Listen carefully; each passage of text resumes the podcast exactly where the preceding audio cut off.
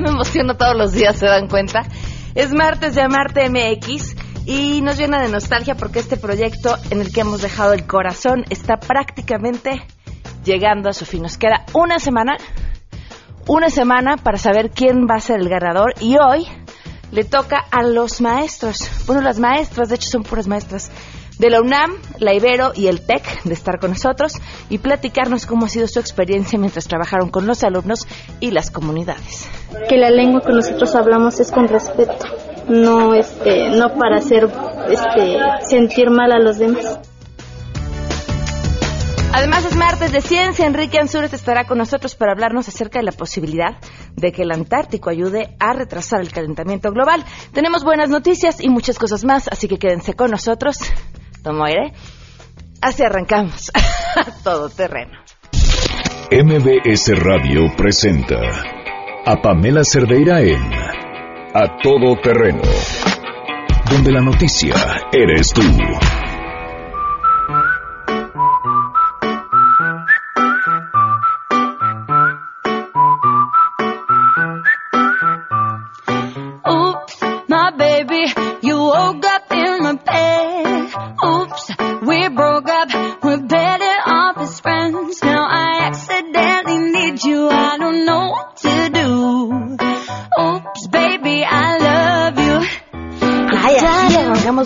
Este martes 22 de noviembre del 2016. Gracias por acompañarnos. Soy Pamela Cerdeira.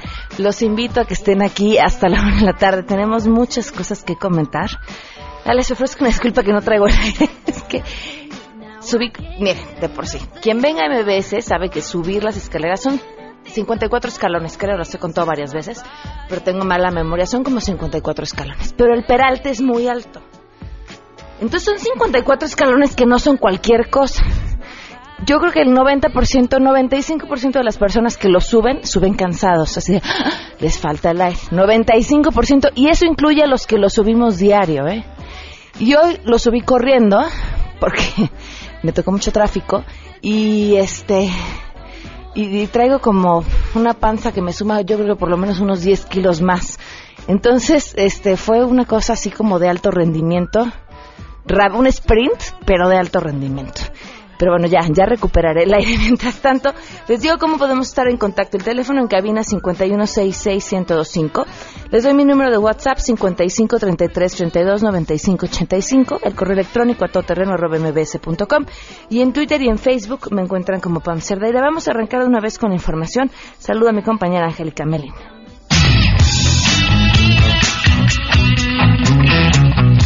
En la Cámara de Diputados, los legisladores mantienen la preocupación sobre lo que ocurrirá con los migrantes mexicanos a partir del próximo año. Los diputados federales perredistas se pronunciaron a favor de hacer más y de inmediato a fin de alistar la llegada masiva de los connacionales que a partir de enero podrían ser deportados masivamente de Estados Unidos. En distintos planteamientos, los legisladores señalaron que se pueden hacer ajustes al paquete económico del 2017 para destinar dinero en apoyo a los connacionales. Señalaron que también hay que velar por los derechos de las mujeres migrantes para evitar que la policía o bien la delincuencia las haga víctimas y también señalaron que no se debe esperar que la solución a los problemas del país por este arribo masivo de mexicanos que retornarían a sus lugares de origen vengan de fuera, sino que es preciso fortalecer la economía interna para hacer frente a esta problemática. Los legisladores dijeron que estarán ocupados y preocupados de este asunto, informó Angélica Melín.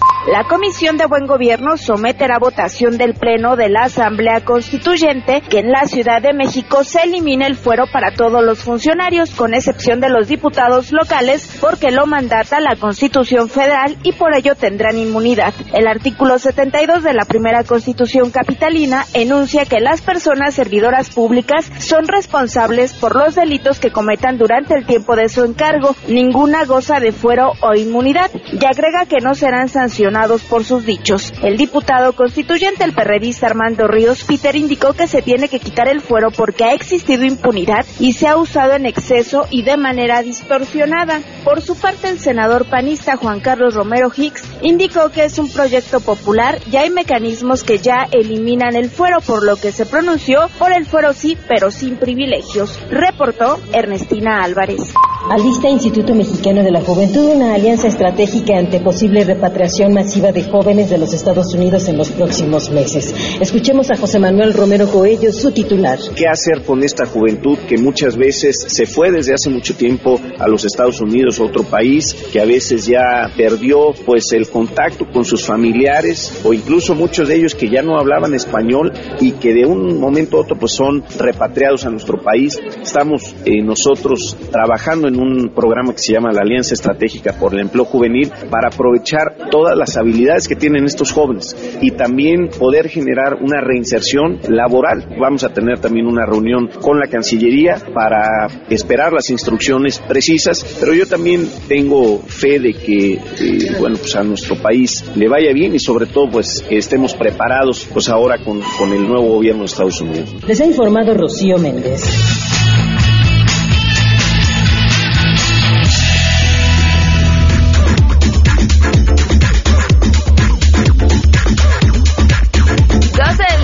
11 minutos y tenemos, por supuesto, buenas noticias. Lo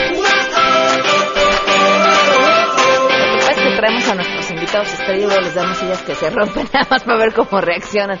Me da muchísimo gusto que nos acompañe hoy en este espacio un un gran amigo, alguien a quien además ustedes han escuchado ya con sus análisis sobre lo que sucede en Estados Unidos, en especial con el proceso electoral, eh, pero es además un, un hombre que ha dedicado su vida a trabajar apoyando a muchos migrantes que se encuentran en Estados Unidos a desarrollarse laboralmente, a ser emprendedores y que además tenemos la suerte de que hoy está en México. Eliezer, mira, ¿cómo estás? Bien, muchas gracias, Pamela. Muchas gracias por la invitación. No, gracias a ti por acompañarnos porque independientemente de lo que te trae el día de hoy aquí, tú y yo tenemos también una plática pendiente sobre lo que tú haces y eso es una buena noticia. Yo creo que hay que compartirla eh, con el público que nos escucha. ¿Cuál es el trabajo que tú haces eh, todos los días desde Estados Unidos por los latinoamericanos. Así es, mira, bueno, hace siete años un grupo de empresarios y yo formamos una organización sin ánimo de lucro en Texas que da cursos de negocios en español a nuestros paisanos y son cursos gratuitos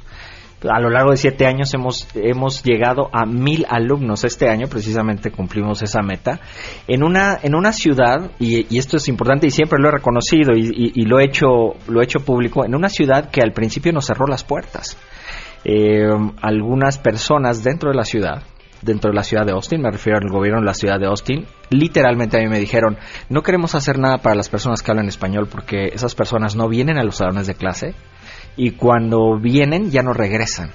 Es decir, no son comprometidas. Yo esta, este diálogo lo estaba teniendo en inglés con ellos. No sé si ellos sabían que, que yo había nacido y crecido en México.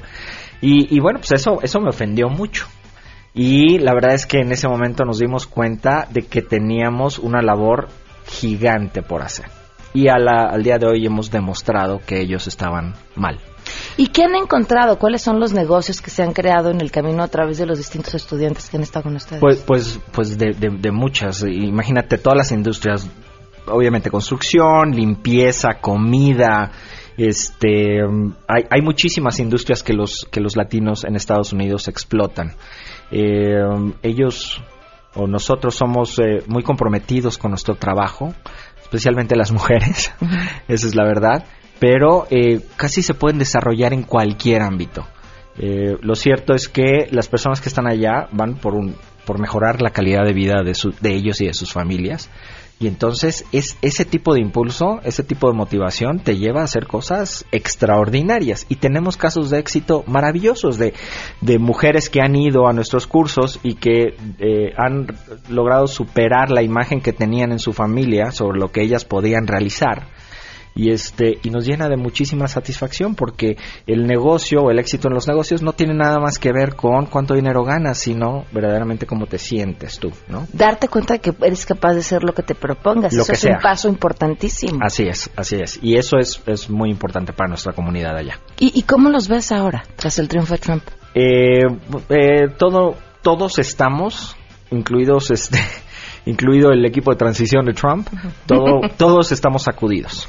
Yo, eh, como sabes, estuve participando en, la, lo que iba a ser la fiesta demócrata eh, el día de las elecciones, que se convirtió en un funeral.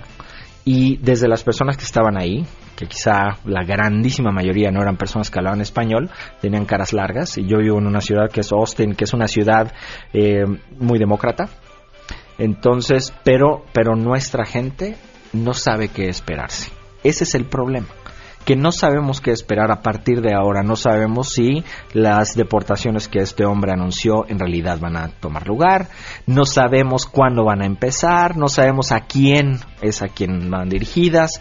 Eh, es decir, nosotros tenemos la responsabilidad, y así se los decimos a las personas que nos acompañan, de demostrar que la comunidad latina que habla español es una comunidad que es un activo y no es un pasivo, como todo el mundo ha tratado de decirlo durante años.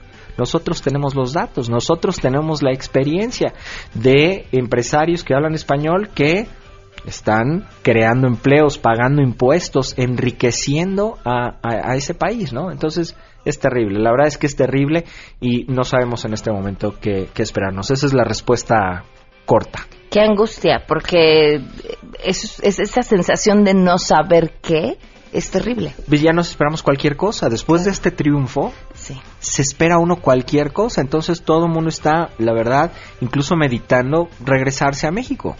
Yo he tenido comentarios de muchas personas que me dicen, ¿sabes qué? Me voy a ir a México. Lo de irse a Canadá es otra cosa, pero que me, quiero ir a México. Ya, ya no quiero estar aquí.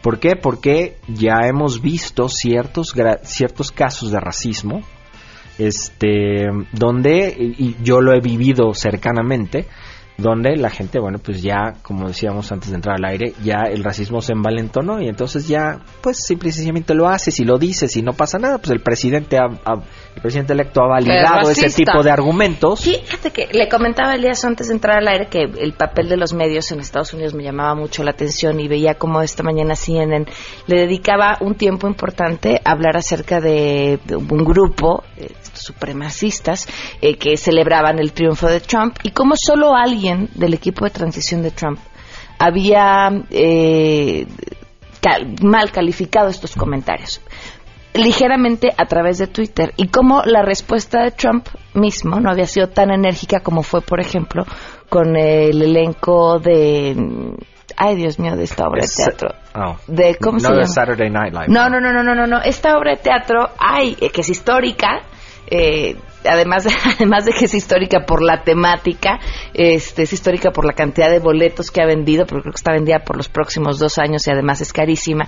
El fin de semana el elenco de la obra de teatro eh, estaba ahí, el vicepresidente hicieron un comentario pidiendo que, que los representara a todos, que tenían que representarlos a todo el público, lo abuchó eh, uno de los actores dijo aquí no hay nadie a quien abuchar, nada más estamos este, diciendo que pues es un gobierno que nos tiene que representar a todos y por supuesto el comentario de Trump fue eh, que, el teatro no era un lugar para eso y que tenían que disculparse por cómo lo habían tratado y, pero pero no contra estos grupos, no contra estos otros grupos no hay esos comentarios que tendrían que haberlo porque lo que están haciendo es terrible durante la misma campaña. Él no condenaba el apoyo que recibía por parte de un exfundador del, de un fundador del Ku Klux Klan, ¿no?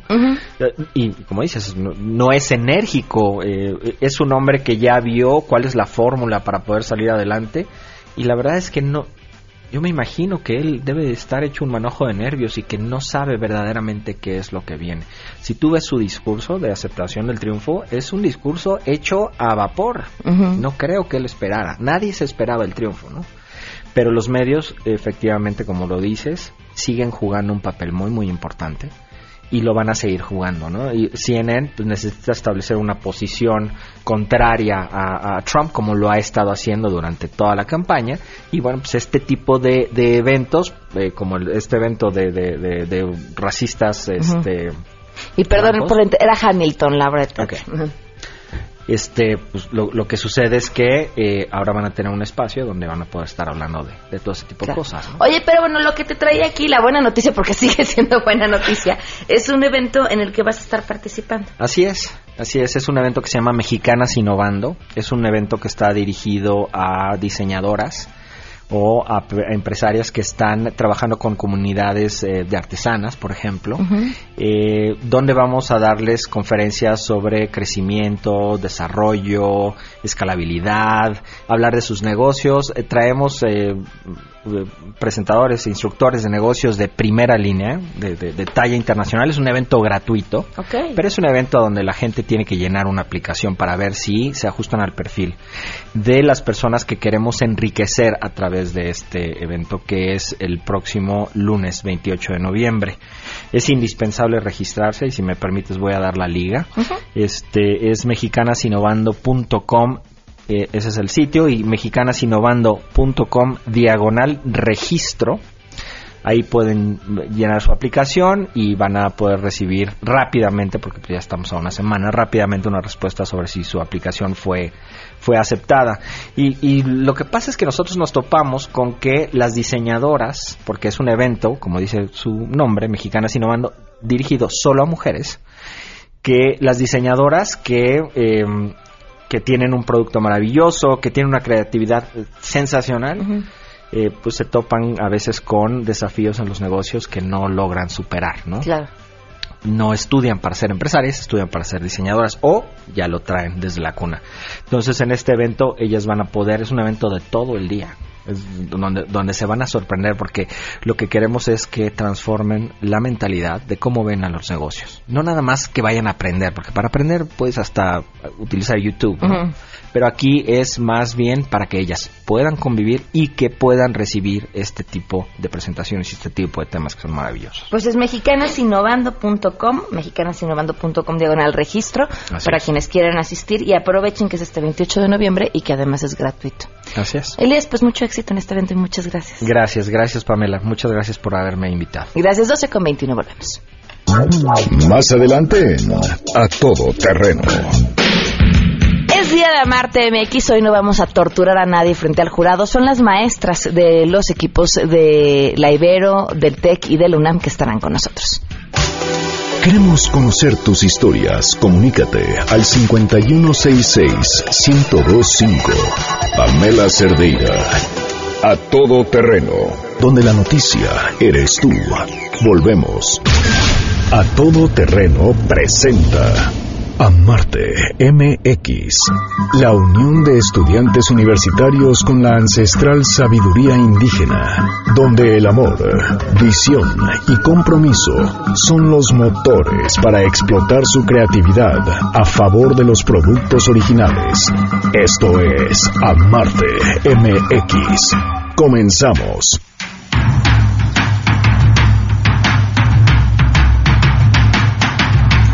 Del día con 28 minutos, continuamos en A Todo Terreno. A ver, hay varias cosas que decirles. Uno, ya pueden votar. A partir de este momento pueden votar por su equipo favorito a través de www.amartemx.com diagonal vota, o sea, meten a martemx.com y ahí se van a la sección donde dice vota, ya pueden votar por su equipo favorito. En la sección de noticias encontrarán más información sobre cada uno de los proyectos de cada una de las universidades. En los espacios dirigidos a cada uno de los equipos también está toda la información, lo que ha sucedido a lo largo de estos tres meses. Esa es una voten. Recuerden que no es solo el voto del público, es el voto del público y el voto del jurado y sumados encontraremos quién es el ganador. Luego, aunque estamos convencidos de que ya ganamos todos, la verdad. Otra cosa eh, que es importante es ustedes pueden ser parte de Amarte MX. Eh, ¿Qué se va a ganar? Lo que ganan las comunidades indígenas eh, se traducirá en un monto en efectivo que podrán a partir de ahí llevar a cabo estos proyectos que han desarrollado con los estudiantes.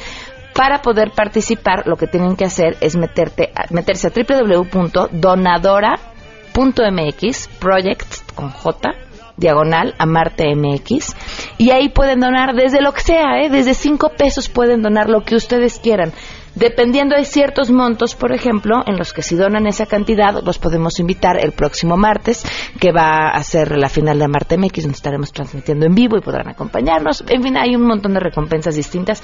Métanse a Donadora en Amarte MX y ahí podrán ver cuáles son las recompensas y ser parte de este proyecto. Hasta el momento vamos en 76.311 pesos. La meta son 200.000 y yo confío No sé cómo, pero lo vamos a conseguir. en que lo vamos a juntar. Y ahora sí, le doy la bienvenida a nuestras maestras que nos acompañan el día de hoy. Muchísimas gracias a Paulina Sierra y a Marian Bujalil, que son las dos del Libro, profesora del Libro, coordinadora de diseño. Bienvenidas, ¿cómo están? Hola, muy bien. Gracias por acompañarnos. No, por gracias. Eh, Muchísimas gracias también a Cintia Jaramillo, profesora del TEC de Monterrey. Bienvenida, ¿cómo estás? Hola, muy bien, gracias. Y Alma Martínez, profesora de la UNAM. ¿Cómo estás, Alma? Hola, ¿qué tal? Muchas gracias. Además llegaron las maestras con sus casi sus creaciones, las creaciones de sus bebés, porque además, pues a lo largo de estos meses han estado trabajando con sus estudiantes y, y ya vemos aquí el resultado de lo que ha sucedido a lo largo de estos tres meses. ¿Qué ha sido para ustedes estos tres meses? Híjole, yo creo que una serie de emociones de todo, o sea, de todo, desde frustraciones, este, pero pues es normal, ¿no? Los, pro- los proyectos de integración siempre generan estas cosas, pero este proyecto creo que fue muy eh, retador en muchos, en muchos aspectos, ¿no? Sí, totalmente una montaña rusa de, emociones. Sabíamos que iba a ser un, un reto. Desde la primera vez que fuimos para allá sabíamos que, que no iba a estar fácil. Eh, lo abordamos con muchísimo entusiasmo y estamos muy contentos de estar aquí hoy. No puedo creer que ya es el final, casi. Pero así, a- a- ahorita aquí afuera alguien me preguntó, oye, ¿qué hay en esa caja? Y le dije, pues, una lámpara. Pero no, hay cuatro meses de trabajo intenso, frustración, horas perdidas de sueño, horas de carretera. Risas también, muchas mu- risas. Sí, también nos hemos divertido mucho.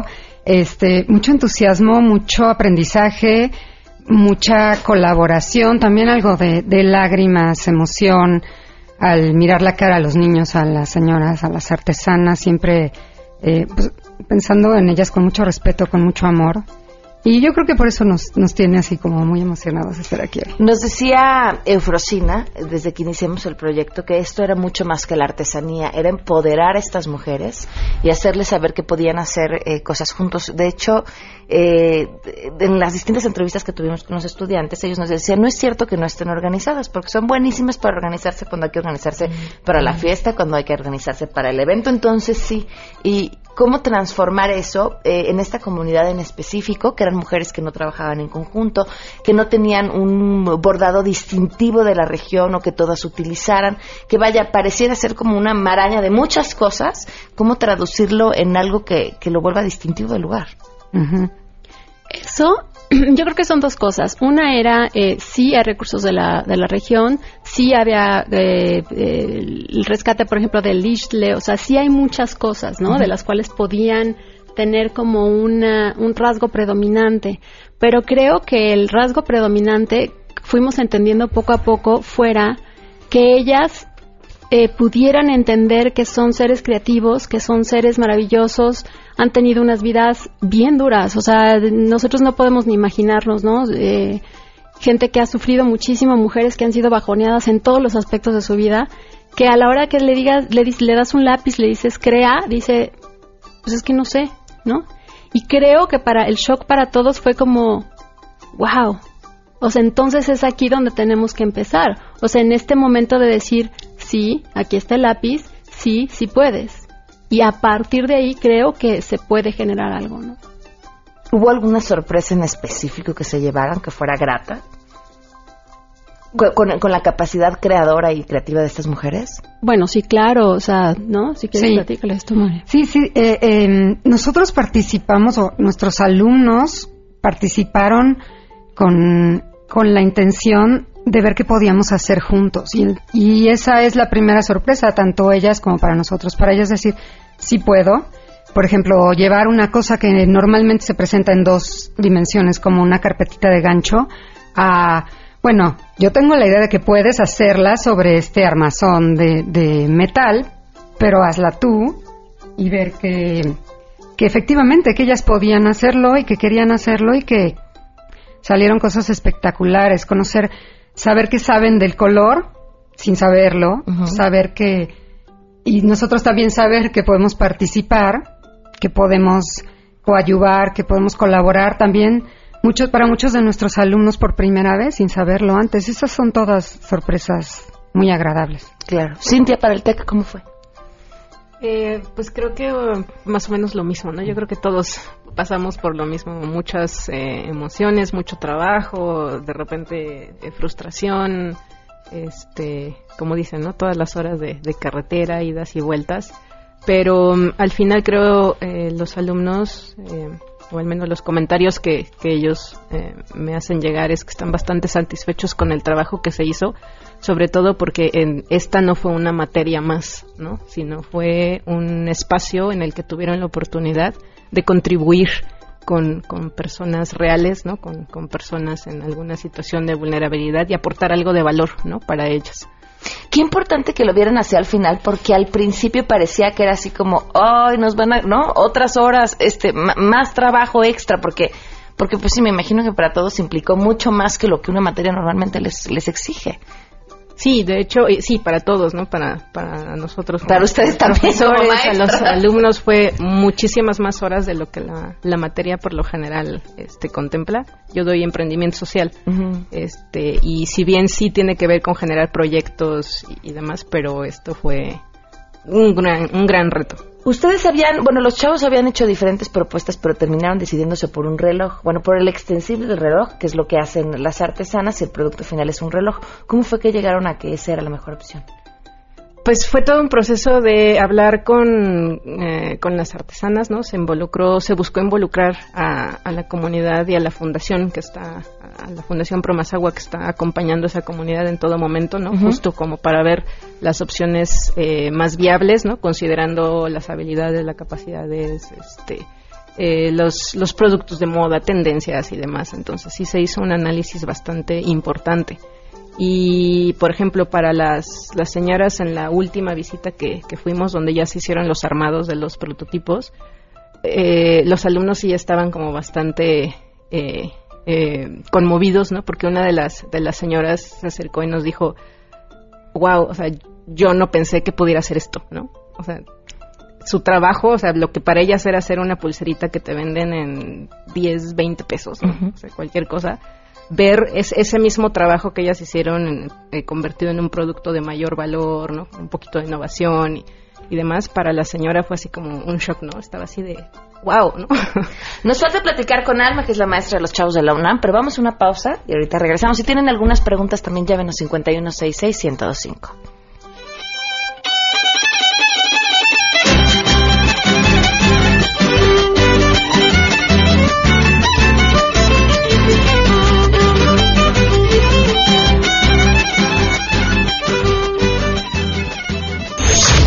Ibero, UNAM o TEC de Monterrey. Escoge tu favorito y sé parte de Amarte MX. Regresamos después de una pausa comercial. A todo terreno. Donde la noticia eres tú. Estamos de regreso con Amarte MX. A todo terreno. Continuamos. llueva café en el campo, que caiga un aguacero de yucaite, de queso blanco. 12 del día con 41 minutos, continuamos a todo terreno. Estamos platicando con las maestras de los equipos de Amarte MX y nos, nos falta platicar contigo, Alma, cómo ha sido para ti esta experiencia. Bueno, para ti y para tus chavos. Bueno, ha sido muy enriquecedora y más porque se reafirmó el compromiso social que tiene la universidad y porque fue un trabajo que comenzó desde julio. El, eh, no, desde junio más bien, desde que se nos propuso el proyecto, este, en mi caso, pues fue elegir una serie de chicos que tuvieran cierto perfil, ¿no? Que fueran muy trabajadores, que fueran buenos diseñadores, que fueran sensibles ante las problemáticas sociales. Entonces, desde ahí empecé a generar el equipo y en vacaciones, oigan, ¿saben qué? Va a estar este proyecto. Y ya después cuando nos, eh, eh, nos designaron la comunidad y pues fue leer, leer, leer y, y bueno, ahorita están este, realmente súper emocionados, súper encantados, trabajar con la comunidad, ya casi casi vamos cada ocho días, entonces era de, de repente vámonos y nos vemos en la terminal y, y realmente hicimos una hermandad muy padre, ¿no? Con los artesanos, ir a comer tamales, echar tortillas, este, comer pan, este, ¿no? Entonces realmente, este, pues ya hicimos una, una nueva familia por allá.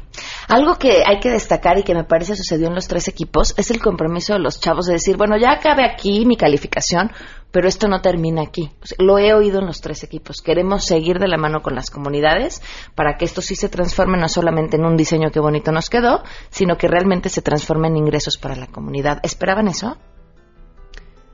Sí, bueno, realmente, este, quizás este, ese, ese fue el objetivo. O sea, realmente lo que platicaban también este, los chicos era de que, bueno, este es el comienzo de algo más grande. O sea, finalmente, este, lo que platicábamos ahorita en, los, anuncios, esta parte de que, bueno, estas nada más vimos tres comunidades, pero realmente todas las problemáticas se replican en todo, todo el país, ¿no? Y bueno, no se diga en toda América Latina. Pero eh, realmente estamos viendo de que, pues a lo mejor fue poquito el tiempo, ¿no? Y, se nos quedan muchas ideas al aire, ¿no? Y vamos a hacer esto y el otro, y la cuestión económica, política, social, y, y vamos a traer un abogado, un contador. Entonces, este, no solamente es el diseño, es el producto, sino que realmente esta conciencia social, pues, este, se expande a otros ámbitos. Acá en el caso con los chicos del TEC, bueno, desde el primer día de clases, nosotros empezamos ya como tardecito, ya a finales de agosto, que fue cuando nos pasaron el, el proyecto, pero desde la primer clase, este, justo fue eh, esa un poquito la, la consigna, ¿no? O sea, más, más allá de un concurso, más allá de hacer un, un, un diseño bonito, no un producto bonito para ganar un concurso, era un tema de lo que estamos haciendo va a transformar la vida de alguien, ¿no? Entonces no es algo que puedas nada más participas dos meses y hacemos lo que podemos y luego ya que les vaya bien, ¿no? Y, y creo que sí, en, en general todos los, los chicos del, del grupo este, siguen comprometidos. Hay varios que incluso me han dicho, oye, si le puedes dar seguimiento con servicio social, yo quiero participar, este, y están ya generando ideas de ahorita para diciembre y cómo apoyamos y, ¿no? Entonces creo que sí fue una gran experiencia para ellos, o sea, más que una clase fue una experiencia de vida. Y bueno, desde ese punto de vista yo estoy como muy, muy satisfecha de, de lo que lograron ellos, ¿no? Como también en su trabajo personal al, al, al participar en esta experiencia. ¿Para ustedes? Yo creo que nosotros empezamos, o sea, llegamos a un punto en el que podríamos haber decidido como replegarnos, es decir, ¿por qué no presentamos tres proyectos? ¿Por qué no? Y creo que las dos decidimos, sabíamos que había un compromiso, o sea, creo que nosotras habíamos adquirido un compromiso como muy particular de, de demostrar que se posa para nosotras mismas, ¿no? Porque llevamos haciendo estrategia, ¿no? Y sabemos que uno tiene que hacerse. O sea, uno eh, realmente para probar una estrategia tienes que hacerla. Y entonces era muy fácil haber dicho, bueno, pues hacemos tres proyectos menos y a ver, se juntan en lugar de 30 alumnos, vamos a hacer equipos de dos y así, ¿no? Y de pronto dijimos, no. O sea, porque de todas maneras, queden como queden, al final era empujar con todo. Y yo creo que hasta el día de ayer, estas estrategias se fueron refinando y afinando en algo que ya es innovador. O sea, muchos tuvieron que dar pasos atrás y decir, espérate. Y a- todavía hasta ayer, ¿no? Redactando y leyendo, se nota que ya no es un proyecto, ya es, o sea, hay gente que ya está haciendo su negocio. O sea, ya no estamos hablando como de de este productito y esto ojalá y lo agarre alguien y a ver quién le dé seguimiento. Estamos hablando de gente que ya sabe que bien o mal es su negocio, ya no es ya no es ya no es un proyecto. José Antonio Vega, Chino Vega, eh, director de esta estación, me mencionaba, porque desde el principio le íbamos mandando fotografías de, ay, mira, ya llegaron los chavos a la comunidad, así los recibieron, mire, ya están diseñando esto, nos mandaron esto. Y, y me decía, eh, aquí sí lo que se va a hacer por las comunidades, pero la forma en la que este proyecto está tocando a los chavos va a ser importante. La forma en cómo estos estudiantes, que estamos hablando hoy de 60 estudiantes, tienen ya una forma distinta de ver a su país. ¿Qué transformación les, les tocó a ustedes ver y vivir en ellos a lo largo de estos meses? Pues sí, sin duda es una experiencia transformadora. Eh, en muchos sentidos y en muchos niveles para nuestros alumnos en la Ibero, aunque llevamos, como decía Pau, más de 10 años trabajando en proyectos estratégicos de innovación social en el departamento de diseño y en muchos otros niveles en la universidad, todos los departamentos de la universidad. Eh, cada uno presenta su reto propio. Nuestros alumnos, por ejemplo, no eran voluntarios, les tocó este proyecto y muchos de ellos por primera vez trabajaban en equipo entre ellos. Y ese es otro de los retos más importantes. Paulina y yo nunca nos conocíamos, pero no habíamos trabajado juntas. Y, y entonces llegar hasta donde estamos hoy, de, de, de donde empezamos, significa haber trabajado de la manera más integral, más holística y más estratégica posible para poder hacer algo real, que se puede implementar, que va a ser un negocio y que va a yo no, yo no diría si transformar, pero sí va a dar cierta esperanza. Digamos que es una experiencia esperanzadora en muchos sentidos, en, en los documentos que nuestros alumnos van a van a entregarles, van a ver cómo sí involucran de manera estratégica a otros aliados, proyectos de servicio social, becarios, organizaciones, ONGs, eh, otras asociaciones, incluso empresas, a la misma Ibero, pero en todos ellos tratando de que la implementación sea real, aunque tome mucho tiempo, porque también nos tocó trabajar con una comunidad que nunca había trabajado junta. Entonces, en muchos niveles tuvimos que ir superando esos. Sabemos que, que no se van a poder dar resultados pronto, pero sí de alguna manera es una experiencia esperanzadora que se puede replicar en otras comunidades y pues por eso estamos agradecidos por AMBS y a, y a, y a toda la gente aquí porque nos han apoyado mucho en eso también. Finalmente para ustedes, para el TEC. Pues eh, creo que para los chicos el principal retro y este reto y, y lo que les eh, llevó más desarrollo personal fue justo el trabajar en equipo. Fue un equipo de 20, ¿no? Es raro que te toque trabajar este, ¿no? en un proyecto escolar en un equipo tan grande, entonces todo el todo el grupo era un solo equipo. Y justo eh, tuvimos nuestra última clase, ya el semestre está terminando, les pedí ensayos, ¿no? De cuál fue tu- el aprendizaje más significativo que tuviste este semestre en esta materia, ¿no? En general, la mayoría comentaron temas justo, ¿no? De, el trabajar, trabajar realmente en equipo, ¿no? O sea, se dieron cuenta que, que trabajar en equipo no es, ah, yo hago esta parte, yo hago esta parte y tú haces esta, ¿no? Es, es cómo te vinculas, cómo, cómo interactúas, cómo intercambias puntos de vista, te pones de acuerdo, este, buscas, ¿no? En conjunto a partir de las fortalezas de unos y otros, este, agregar valor a lo que estás haciendo. Y luego no es solo un tema de trabajamos en equipo nosotros, ¿no? Sino es trabaja en equipo con la fundación, trabaja en equipo con las artesanas, ¿no? Es eh, es complicado, ¿no? Los creo que no estamos acostumbrados, ¿no? Realmente Claro. a trabajar y, y bueno fue creo que el principal reto para ellos. Y otros de los comentarios también que, que, que me parecieron importantes fue esta parte de realmente eh, darme cuenta de, de la situación de mi país, ¿no? Este, creo que al menos los chicos en- en el TEC, ¿no? De repente creo que, y me, me- me cuento, ¿no? Yo, yo estudié también ahí, soy egresada, eh, estamos como en una burbujita, ¿no? Y, y entonces de repente este tipo de experiencias, ¿no? Que nos abren, como decían eh, las profesoras, ¿no? Nos abren los ojos, ¿no? A, a- a lo que realmente está pasando a nuestro alrededor. Y más que, que quedarnos a un nivel de, ah, bueno, ya vi que, que wow, ¿no? o sea, todo lo que está pasando, es cómo yo contribuyo con lo que sé a mejorar eso que esté pasando. Alba. Sí, bueno, si bien eh, la UNAM siempre se ha caracterizado por hacer este tipo de proyectos y si bien eh, las alumnas y los alumnos que participaron de alguna u otra manera han convivido con, con, con gente de provincia, ya sea que sus abuelos, sus papás o algo, o sea, finalmente no hubo un choque cultural en nuestro caso, pero sí visibilizaron, ¿no? Por una parte visibilizaron eh, los procesos creativos del artesano, sus propios métodos, sus propias eh, modelos para generar las cosas y por otro la- lado visibilizar los problemas sociales en que nos encontramos, ¿no? En, lo que, en los que se encuentra el país muy graves y que finalmente este repercuten, ¿no? Repercuten en la cuestión económica, repercuten en la cuestión creativa. Entonces, finalmente el aprendizaje ha sido grandioso, ¿no? Y que han aprendido han, han aprendido que para la próxima no van a regatear a un artesano, ¿no? Han aprendido eh, a usar y utilizar este prendas tradicionales mexicanas. Han aprendido a respetar ¿no? A respetar a la gente mayor, a respetar a la gente que no habla su lengua, ¿no? Porque también nos encontramos con eso, gente que no habla español. Entonces, eh, realmente el aprendizaje es algo que se les va a quedar para toda la vida. Pues les agradezco muchísimo a las cuatro. No, no hay ni gran héroe ni gran hazaña que detrás no tenga un gran maestro y, ustedes han sido estas grandes maestras detrás de este proyecto. Así que de verdad muchas gracias por su tiempo, por su pasión, por sus ganas y por su confianza. Y también gracias a todos ustedes, de verdad, eh, Graciela Acevedo, Luis, todos, de verdad, de verdad, sin, sin todos ustedes no, no hubiéramos podido. Ay, qué bueno, ya vamos a chillar y no, no, no, nos toca chillar hasta el próximo martes en San Carlos, donde va a ser justamente la final de Amarte MX. Oigan, y cambiando drásticamente de tema, que ya llegó la mejor época del año, imagínense que puedan regalar algo que los pueda llevar a cualquier parte del mundo. Movistar tiene el regalo perfecto para esta Navidad, para que disfruten de lo que se les antoje, París, el Caribe, bucear, unos lentes de realidad virtual. Y lo mejor es que se los llevan al comprar un Movistar y recargar 200 pesos. Elige vivir una Navidad diferente, elige Movistar.